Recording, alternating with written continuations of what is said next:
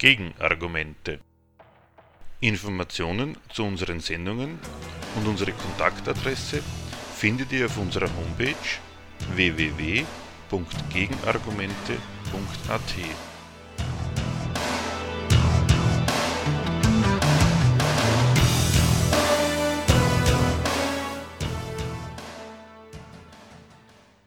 Mit TTIP zur Wirtschafts-NATO oder Dollarimperialismus und Euro-Binnenmarkt gemeinsam unüberwindlich.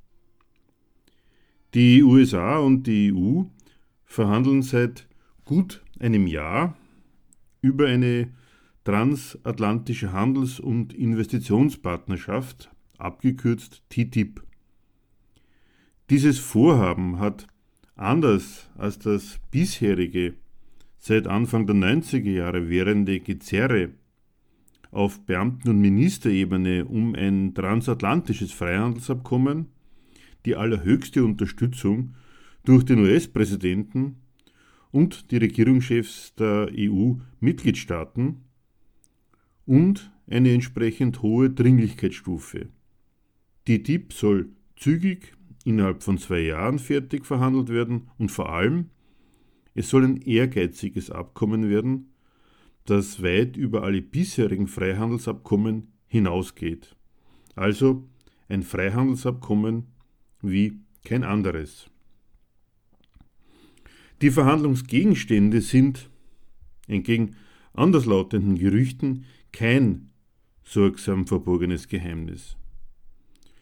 Der Stoff reicht von so banalen Fragen wie den Produktionsmethoden für Hühnchen am Schluss chlorieren oder schon während der Produktion mit Antibiotikas den Salmonellen das Leben schwer machen oder Blinkerleuchten für Autos, rot oder gelb, über noch immer erhobene Zölle und die Zulassung auswärtiger Firmen zur Bewerbung um staatliche Aufträge, bis zu ganz technisch daherkommenden, dann aber doch etwas gewichtigeren Dingen wie der Schlichtung möglicher Streitfälle, wenn Investoren ihr Eigentumsrecht auf ungehinderte Kapitalverwertung durch Maßnahmen des Investitionsstaates geschmälert sind. Der Anspruch von TTIP ist es, das Prinzip der Nichtdiskriminierung, wie das genannt wird, von Firmen aus den jeweiligen Partnerländern bis ins letzte Detail und garantiert wirksam durchzusetzen gegen alle staatlichen Regelungen und wirtschaftspolitischen Instrumente, aus denen, also ob beabsichtigt oder nicht, inländischem Kapital ein Konkurrenzvorteil erwachsen könnte. Staatliche Normen und Standards, die der, Produkt, der, der, der Produktsicherheit, dem Umwelt-, Gesundheits-, Verbraucher- und Arbeitsschutz dienen, sowie die Verfahren, mit denen ihre Einhaltung staatlich überprüft und zertifiziert wird, gelten als nicht tarifäre Handelshemmnisse. Da ihre Einhaltung und deren Bestätigung dem Import aus dem Hoheitsgebiet des atlantischen Handelspartners mit seinen eigenen Normen und Überprüfungsverfahren zusätzliche Kosten aufbürden. Das Gleiche gilt für die Regulierung des Geschäfts mit Finanzdienstleistungen, um die Stabilität des nationalen Finanzwesens zu sichern. Solche Regelungen sollen keine Handelsschranken mehr sein. Wo dieses Ziel durch Angleichung der nationalen Standards nicht erreichbar ist, und das ist die Regel, nicht die Ausnahme, ist ihre geschäftshemmende und verteuernde Wirkung auszuschalten, indem die diversen Vorschriften und Normen in ihrer Schutzwirkung im Wesentlichen als gleichrangig, die diesbezüglichen Zertifizierungen der anderen Seite als gültig anerkannt werden. Nationale Produktions- und Handelsbeschränkungen sollen nur noch bei wissenschaftlich erwiesener, das ist ein Zitat, nicht schon bei nicht auszuschließender Schädlichkeit der entsprechenden Produkte oder Produktionsverfahren zulässig sein. Wirtschafts-, sozial- oder kulturpolitisch begründete staatliche Eingriffe in die Konkurrenz der Kapitale, sei es bei Subventionen und Steuervergünstigungen, sei es bei Eingriff in die freie Preisbildung, ob von Büchern, Medikamenten, Wohnungen, gelten gemäß TTIP oder sollen gelten gemäß TTIP als Wettbewerbsverzerrung, die die auswärtige Konkurrenz unzulässig diskriminiert. Auch die gezielte Verteilung öffentlicher Aufträge, mit denen die Staaten auf lokaler, regionaler oder gesamtstaatlicher Ebene das ansässige inländische Geschäftsleben begünstigen und so die kapitalistische Nutzung von Land und Leuten sowie die gesundheitliche und kulturelle Betreuung des Volkskörpers fördern wollen, gelten als Beschränkung des Marktzugangs, die verdiente Konkurrenzerfolge verhindern. Derartige Eingriffe in die freie Konkurrenz sind zu beseitigen und in der Zukunft zu unterlassen. Die geplante Investitionspartnerschaft soll sich darin bewähren, dass dem Kapital aus dem Herrschaftsbereich des Partners nicht nur die Freiheit zum Investieren in allen Geschäftssphären eröffnet wird, die dort dem heimischen Kapital offenstehen, auch solche Geschäftszweige, die ein Staat in höherem äh, standortpolitischen Interesse sich selbst vorbehält, sind grundsätzlich dem privaten Kapital als Investitionssphäre zu öffnen. Die Vertragsbestimmungen viertens zum Prinzip der Nichtdiskriminierung werden entscheidend ergänzt durch Verfahrensvorschriften zur prozessualen Durchsetzung des Investorenschutzes. Dabei soll betroffenen auswärtigen Kapitalisten nicht zugemutet werden, ihre Ansprüche auf die ungestörte Verwertung ihres Eigentums gegen Enteignungen oder enteignungsgleiche Eingriffe der örtlichen Herrschaft vor den Gerichten des Investitionslandes verfolgen und sich damit womöglich nationalparteilichen Verfahren und Urteilen unterwerfen zu müssen.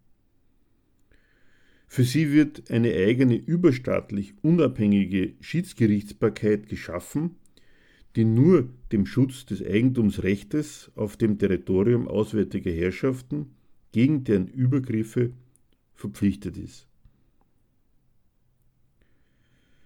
Das sogenannte Investor-Staat-Streitschlichtungsverfahren, Investor State Dispute Settlement, ISDS, erlaubt es, ausländischen Kapitalisten den Staat, in dem sie investiert haben, vor einem internationalen, keiner nationalen Jurisdiktion unterliegenden Tribunal auf Entschädigung zu verklagen, wenn dieser das Kapital mit zusätzlichen Kosten belastet, die zum Zeitpunkt der Investition noch nicht bestanden.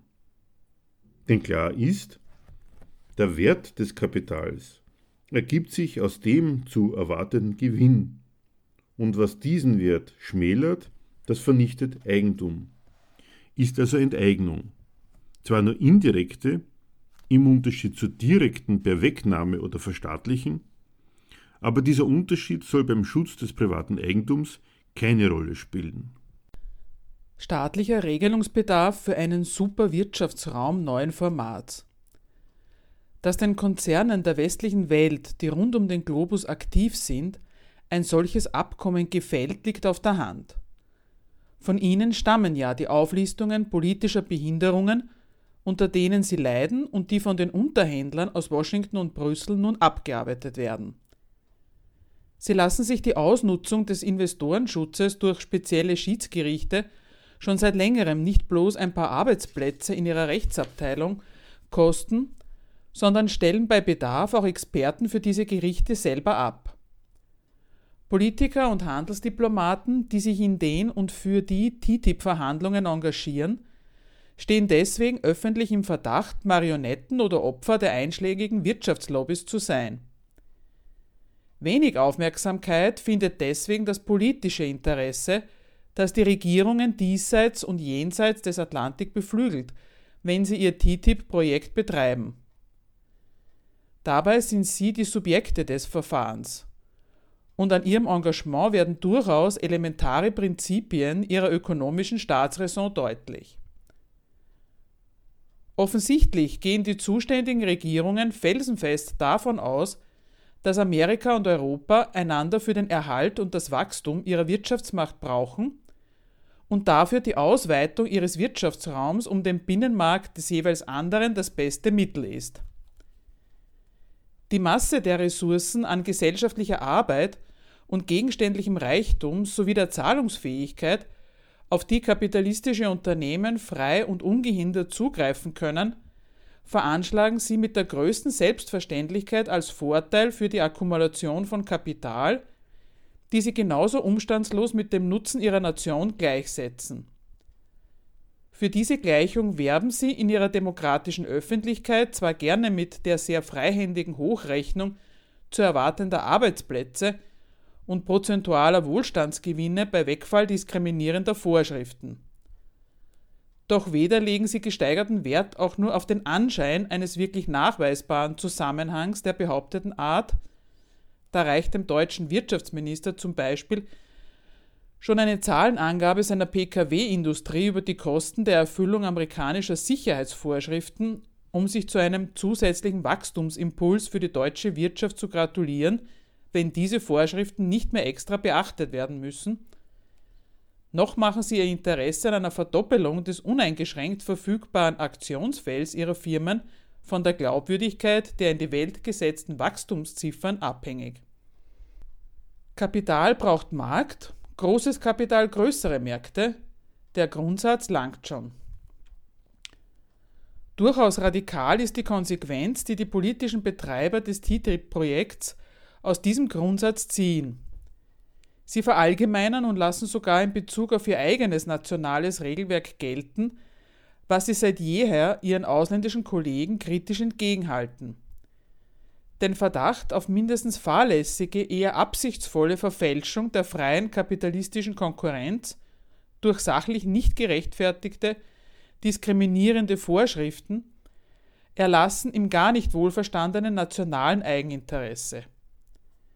Sie stellen sich auf den Standpunkt, dass das Konkurrieren Sache der Unternehmen ist und zu bleiben hat und Staaten am besten fahren, wenn sie es denen auch überlassen. Sie sollen die Wirtschaft allein mit solchen Bedingungen ausstatten, die die Konkurrenz der Kapitalisten freisetzen, also auf nichts anderes verpflichten als Fairnessregeln, die jede Wettbewerbsverzerrung ausschließen.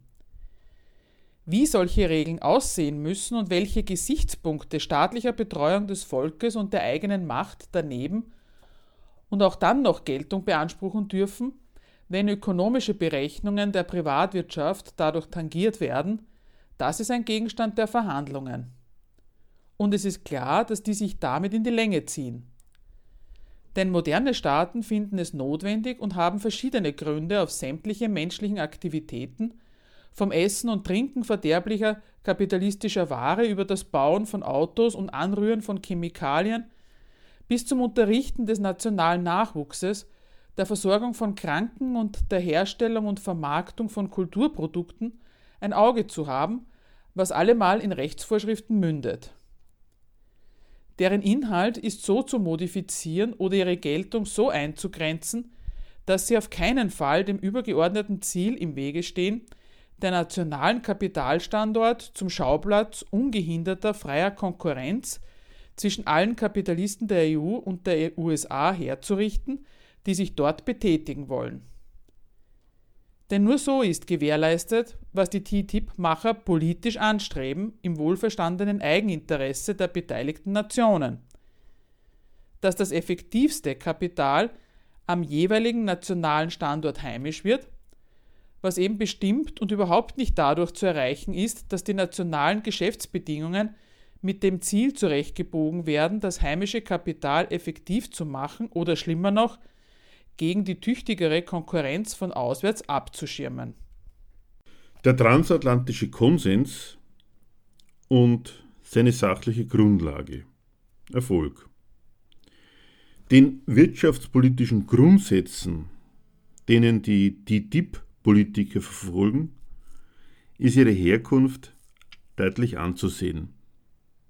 Nicht die aus irgendwelchen neoliberalen Denkschulen, Die machen sich bloß ihren dogmatischen, affirmativen Vers auf die weltwirtschaftliche Praxis, die die USA seit Jahrzehnten üben und der Staatenwelt aufgedrängt haben und von Beginn an als große Erfolgsgeschichte verbuchen. Amerikanische Unternehmen haben sich tatsächlich in dem Maß den Weltmarkt erobert, in dem ihnen das Recht eingeräumt worden ist, auswärts mit der Konkurrenzmacht anzutreten, die ihnen ihre auf dem heimischen Markt erwirtschaftete überlegene Größe verleiht. Die so errungenen Erfolge haben sich regelmäßig als Basis für weiteren Zuwachs bewährt.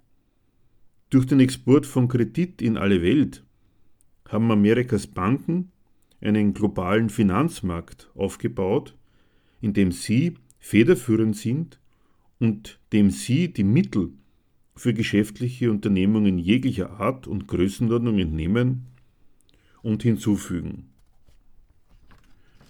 Dort vermarkten sie außerdem amerikanische Staatsschulden in jeder beliebigen Menge, verschaffen also gleichzeitig ihrem Staat den Kredit der ganzen kapitalistischen Welt und dieser ein sicheres Geschäft, das im Wesentlichen über sie läuft, folglich sich selbst zusätzliche Finanzmacht. Die weltweite Verwendung des US-Dollar als kapitalistisches Geschäftsmittel folgt daraus und bestätigt, dass in den USA geschöpfter Kredit weltweit als Geldkapital fungiert. Das nationale Kreditgeld der USA, ihr Dollar, nährt das kapitalistische Geschäft auf der ganzen Welt und wird dadurch zum über jeden Zweifel erhabenen Weltgeld.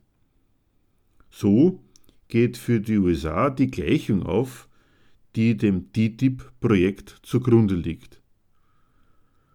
Zwischen weltweit freigegebener Konkurrenz der Kapitalisten, in der nichts als die Produktivität des eingesetzten Geldes und als deren entscheidende Quelle die Größe des eingesetzten Kapitals zählen und nationalem Erfolg.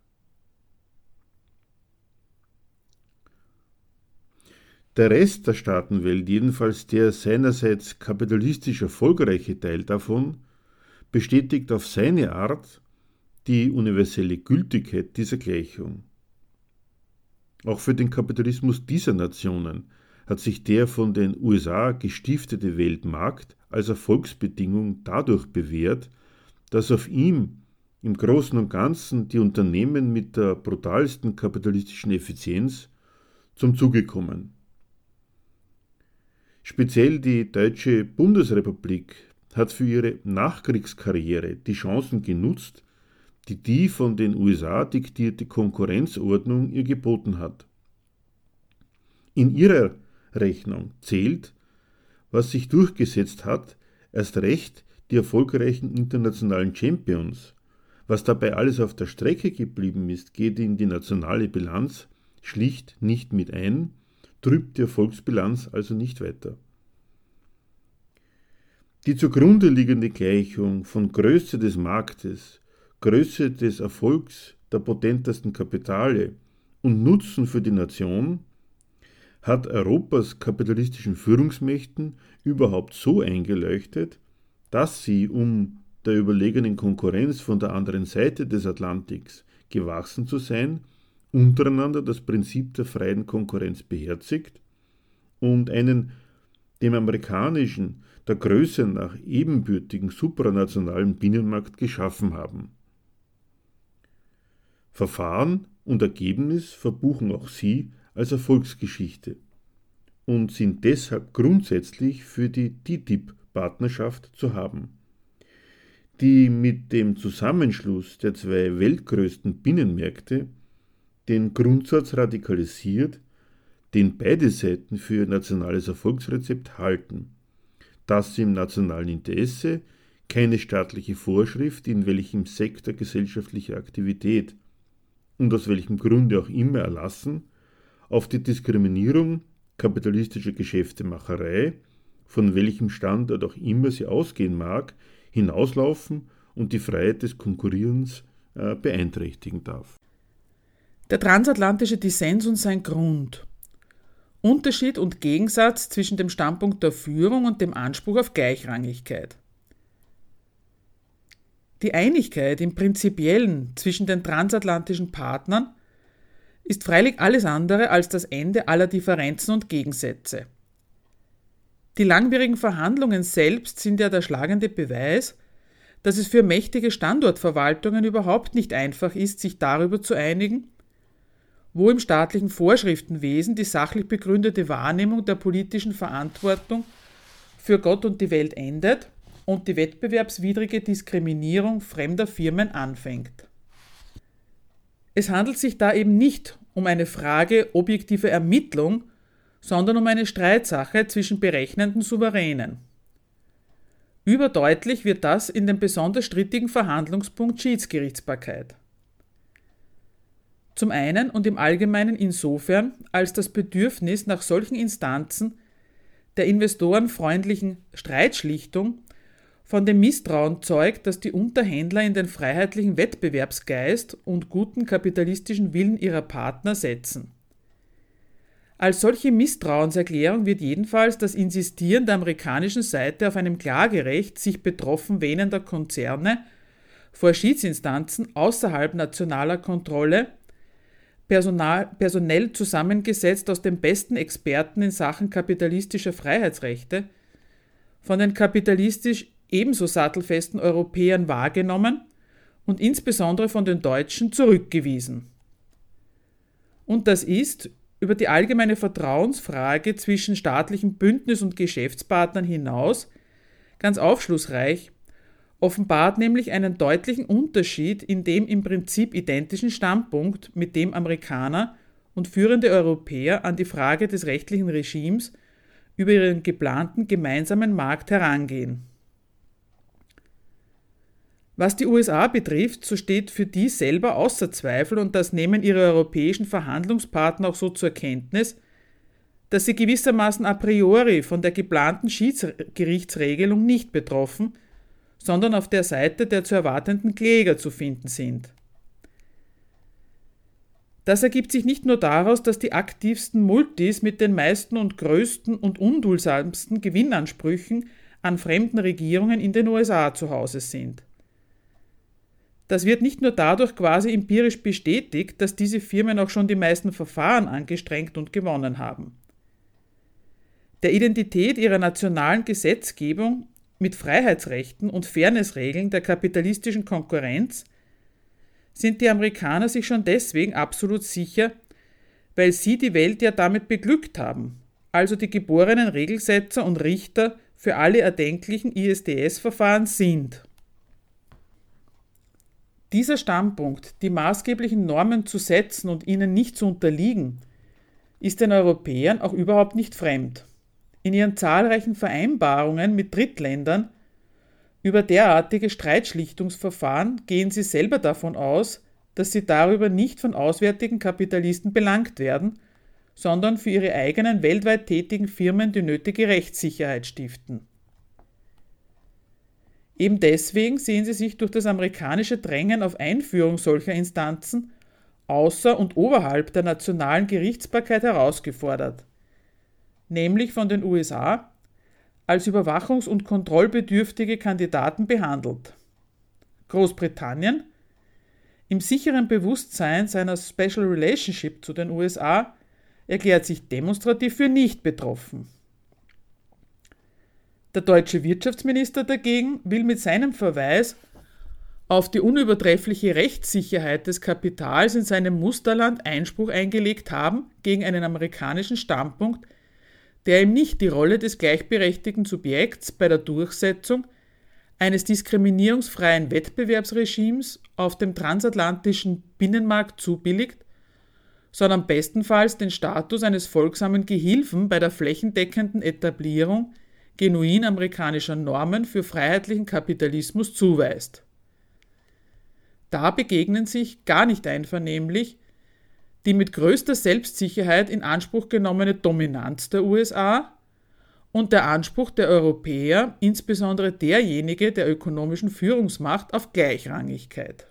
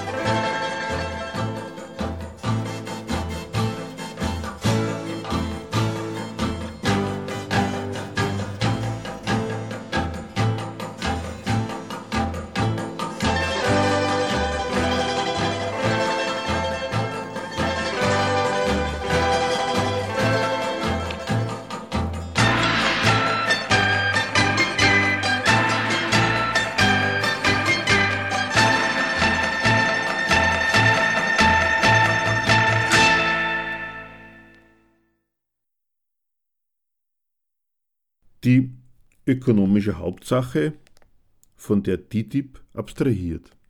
Das Geld. Der Gegensatz der Standpunkte, mit denen die beiden Seiten der projektierten transatlantischen Partnerschaft einander auf die Nerven fallen, wird von anderen europäischen Verhandlungsführern an anderen möglichen Streitpunkten festgemacht. Von Frankreich etwa vor allem an der befürchteten Hollywoodisierung der hohen Filmkunst, die von Haus aus französisch parliert. Anscheinend überhaupt keine Rolle spielt dabei jedoch der Stoff, der die amerikanische Finanzwelt macht und die Mehrheit der EU, deren inneren Kern tatsächlich und substanziell ökonomisch entzweit. Wie frei und ungehindert auch immer die Firmen auf dem großen transatlantischen Binnenmarkt agieren und konkurrieren dürfen, der Kredit, mit dem sie bzw. ihre Banken ihre Konkurrenzkämpfe finanzieren, lautet diesseits und jenseits des Atlantiks auf ein anderes Geld. Auf ein anderes Geld. Es sind verschiedene nationale Notenbanken, die als Garanten des verwendeten Geldes und in letzter Instanz für die Refinanzierung des nationalen Kredits gerade stehen. Die repräsentieren mit der Qualität ihres Produkts den Gesamterfolg der Verwendung dieses Kredits als Kapital. Ihre Macht, die Wirtschaft mit einem soliden Kreditgeld zu versorgen, ist umgekehrt eine wesentliche Quelle dieses Erfolgs. In diesem Zirkel wird die noch so diskriminierungsfrei organisierte Konkurrenz der Kapitalisten national abgerechnet und als nationale Größe zur Geschäftsbedingung. Die mehr als alles andere die konkurrierenden Kapitalisten national diskriminiert.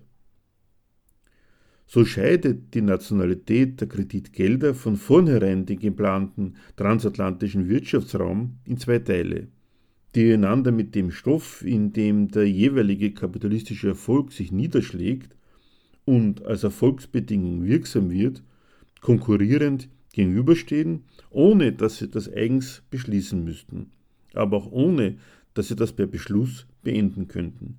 Schließlich denkt keine der beiden Seiten daran, die eigene Währung aufzugeben, beziehungsweise die des Partners damit zu ersetzen. Ganz jenseits der Frage, wie diese grundsätzliche Diskriminierung sich in der Konkurrenz der in Zukunft diskriminierungsfrei konkurrierenden Kapitale als Europa und Amerika praktisch auswirkt, steht gleichfalls von vornherein so viel fest.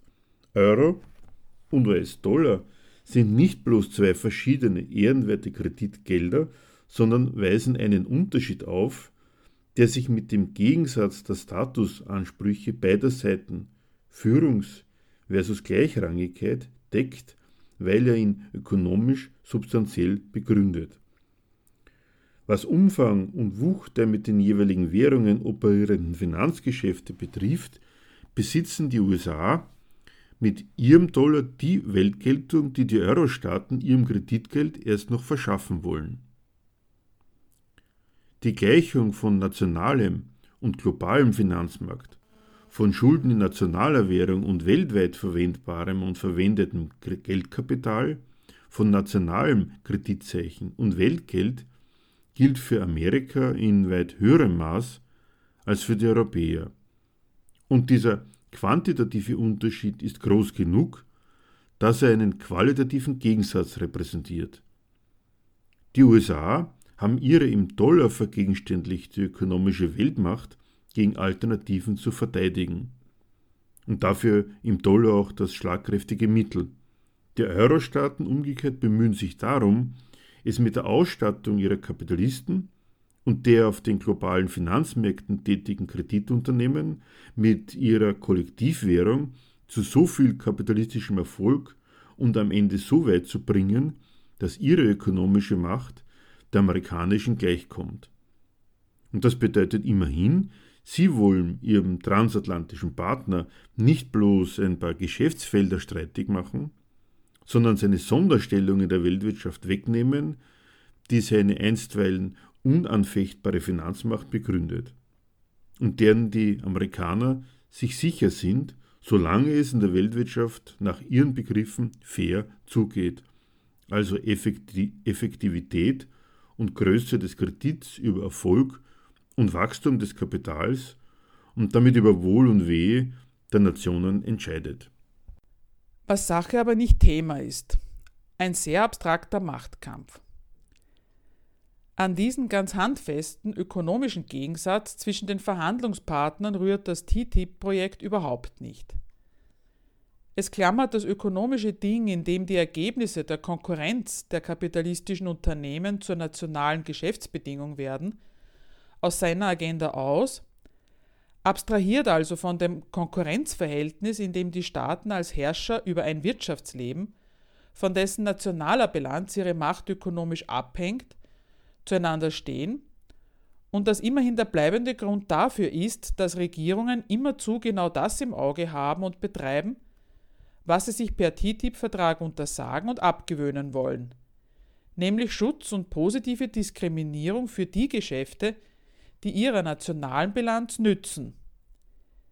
Mit ihrem Diskriminierungsverbot versucht die große Partnerschaftsinitiative sich an der unmöglichen Unterscheidung zwischen der kapitalistischen Konkurrenz, aus der sie sich heraushalten wollen, und der Nationalität des in dieser Konkurrenz verwendeten Kredits, auf dessen Erfolg sie angewiesen sind, also auch nach Kräften hinwirken. Aber was heißt da schon unmöglich?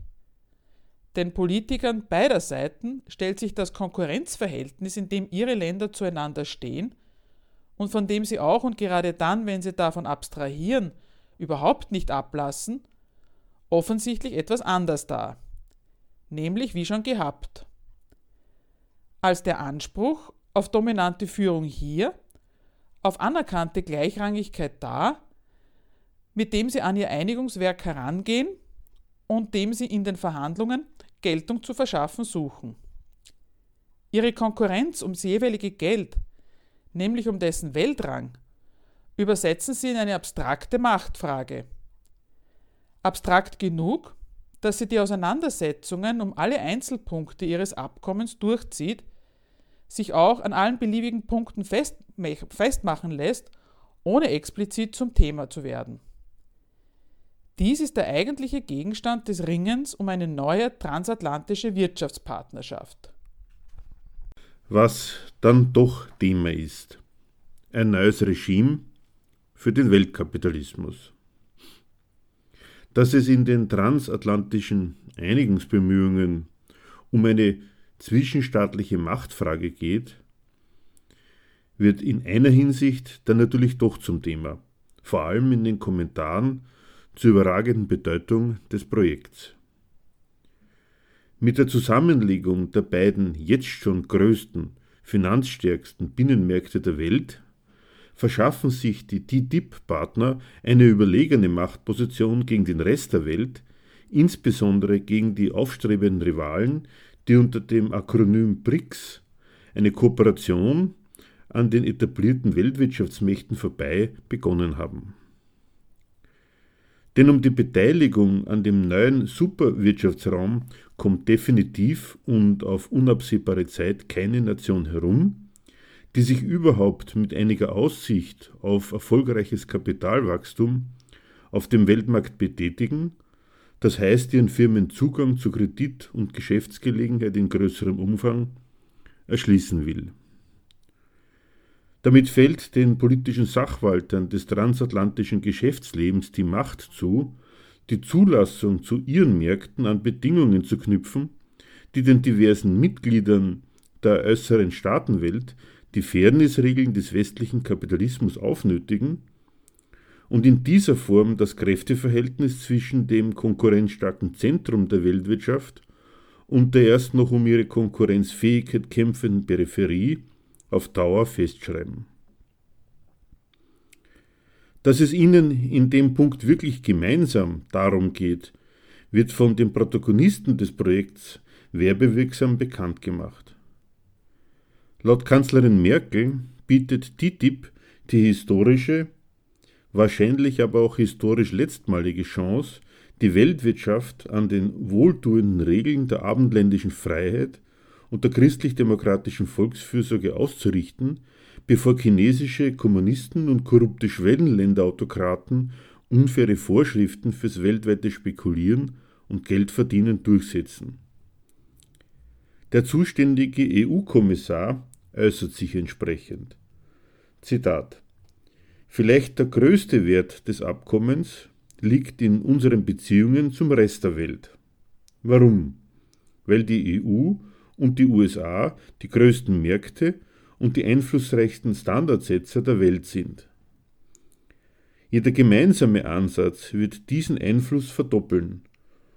Und er kann die Regeln rund um die Welt gestalten, auch in Ländern wie Brasilien, Indien, China und Russland, wo heute Standards typischerweise viel niedriger sind als in den USA und der EU. Karel de Gucht. Zitat Ende. Und der ehemaligen US-Außenministerin Clinton gefällt seit jeher die Idee einer wirtschaftlichen NATO. Auf welche Regeln und was für Standards USA und EU sich einigen, ist für die hohe Bedeutung der geplanten Partnerschaft nicht weiter von Belang. Der Hinweis, dass die unsrigen höher sind als die der externen Rivalen, langt schon ebenso wie das Stirnrunzeln beim Verweis auf China oder Russland als alternative Systemadministratoren für die Klarstellung, worum es eigentlich geht, nämlich um die Entscheidung, wer im zukünftigen Weltgeschäft die Zulassungsbedingungen setzt. Urheber der Geschäftsordnung des Weltkapitalismus, Garant ihrer Geltung und Schiedsrichter über allfällige Streitigkeiten muss der Westen sein, das steht fest. Der unzweifelhaft beste Grund für TTIP ist, dass man damit den Rest der Staatenwelt vor vollendete Tatsachen stellt und so zu seinem Glück nötigt. Aufgekündigt wird damit immerhin eine ganze jahrzehntelang praktizierte Methode, eine brauchbare Ordnung ins Weltgeschäft zu bringen, mitsamt den darüber eingerissenen Gepflogenheiten des internationalen Geschäftslebens. Den Weg der GATT respektive WTO-Runden des Einvernehmens mit all den vielen Staatsgewalten, denen der Westen doch nur den Status von Erfüllungsgehilfen seiner Regie über Handel, Wandel und Finanzspekulation auf dem Globus zubilligt, der umständlichen Erpressung und berechneten Konzession an den Eigennutz fremder Souveräne, diesen Weg zu einem immer freieren globalen Kapitalismus wollen USA und EU nicht mehr gehen. Auch diese Runden waren und sind Machtproben, die der Westen mehr oder weniger für sich entschieden hat. Die Art jedoch, sie zu entscheiden, unter der hinderlichen Bedingung eines gleichen Rechts für alle Beteiligten, ist den führenden Weltwirtschaftsmächten zu umständlich und zu kostspielig, das Ergebnis zu unzureichend und, soweit überhaupt positiv, zu unsicher. Und schon gar nicht taugt dieses Verfahren dazu, eine effektive weltwirtschaftliche Richtlinienkompetenz der dazu berufenen kapitalistischen Demokratien als unausweichlichen Sachzwang festzuschreiben. Die unerledigte Frage nach dem Subjekt der weltwirtschaftlichen Richtlinienkompetenz. Was mit dieser Einigkeit nach außen gegen Dritte noch gar nicht erledigt ist, das ist die innere Seite der Machtprobe, die dem Rest der Welt damit angekündigt ist. Der Gegensatz zwischen amerikanischem Führungsanspruch und europäischem Willen zur Gleichrangigkeit. Für die USA steht ihre Freiheit, vereinbarte Richtlinien in ihrem Sinn auszulegen, auch ausdrücklich davon abzuweichen, wenn höhere Gesichtspunkte wie das weit auslegbare Kriterium der nationalen Sicherheit es gebieten, außer Frage. Die europäischen Partner fürchten um ihre entsprechenden Befugnisse. Das Ringen um exklusive Wahrnehmung bzw. maßgebliche Mitentscheidung bei der Wahrnehmung der Kompetenz über Zulässiges und Unzulässiges im transatlantischen Binnenmarkt und damit über die Geschäftsordnung für die Welt zu befinden und Urteile durchzusetzen, durchzieht den Verhandlungsprozess, ohne dass es sich an bestimmten Streitfragen festmachen, geschweige denn auf einzelne Punkte eingrenzen lässt. Nach dem Willen der Unterhändler soll das geplante Abkommen daher eine Schönheit an sich haben, die tatsächlich der Unlösbarkeit dieses Konflikts Rechnung trägt, nämlich die Einrichtung eines ständigen, strukturierten Dialogs in Regulierungsfragen zwischen EU und USA. Die nicht lösbare Streitfrage bewältigt man mit einem Verfahren, das den Interessengegensatz zwischen den so heftig aneinander interessierten Parteien vorweg in die einzelnen Fälle hinein auflöst, in denen er sich praktisch geltend macht. Dann sieht man weiter. So gehört zur Partnerschaft der permanente Streit um die Auslegung des Vertrags bzw. eine schon vorab vereinbarte permanente Prüfung der Politik der Beteiligten an Geist und Buchstabe der Vereinbarung. Mit der interessanten Folge, dass das Abkommen, selbst wenn es einmal in Kraft getreten ist, niemals fertig ist. Seine Autoren haben sich dafür den Titel Living Agreement einfallen lassen bei dem es sich eben nicht um einen einfachen völkerrechtlichen Vertrag handelt, sondern um eine dauerhafte, unkündbare neue Ordnung. Vielleicht einigen sich die Dollar- und Euro-Imperialisten am Ende ja doch gar nicht auf ihre schöne neue Wirtschaftswelt. Wenn sie sich einigen, dann sind Widersprüche und Absurditäten einer gehobenen Güteklasse in ihrer Partnerschaft konstitutiv mit eingebaut. Doch wie sonst könnte ein Unding wie ein gemeinschaftlich ausgeübter ziviler Imperialismus überhaupt existieren? Grundlage der heutigen Sendung war ein Artikel aus der Zeitschrift Gegenstandpunkt 3 aus 2014 mit dem Titel Mit TTIP zur Wirtschafts-NATO. Interessiert an Erklärungen, die allemal auf den Beweis hinauslaufen, dass die wirklichen Verhältnisse ein wenig anders sind, als die amtierenden Fachleute für Wirtschaft, Politik und Moral- und Weltanschauung sie sich und ihrem Publikum zurechtlegen? Die Zeitschrift Gegenstandpunkt bietet vierteljährlich marxistische Theorie. Zeitgemäß ist das nicht. Aber was heißt das schon? Nähere Informationen gibt es auf der Homepage www.gegenstandpunkt.com.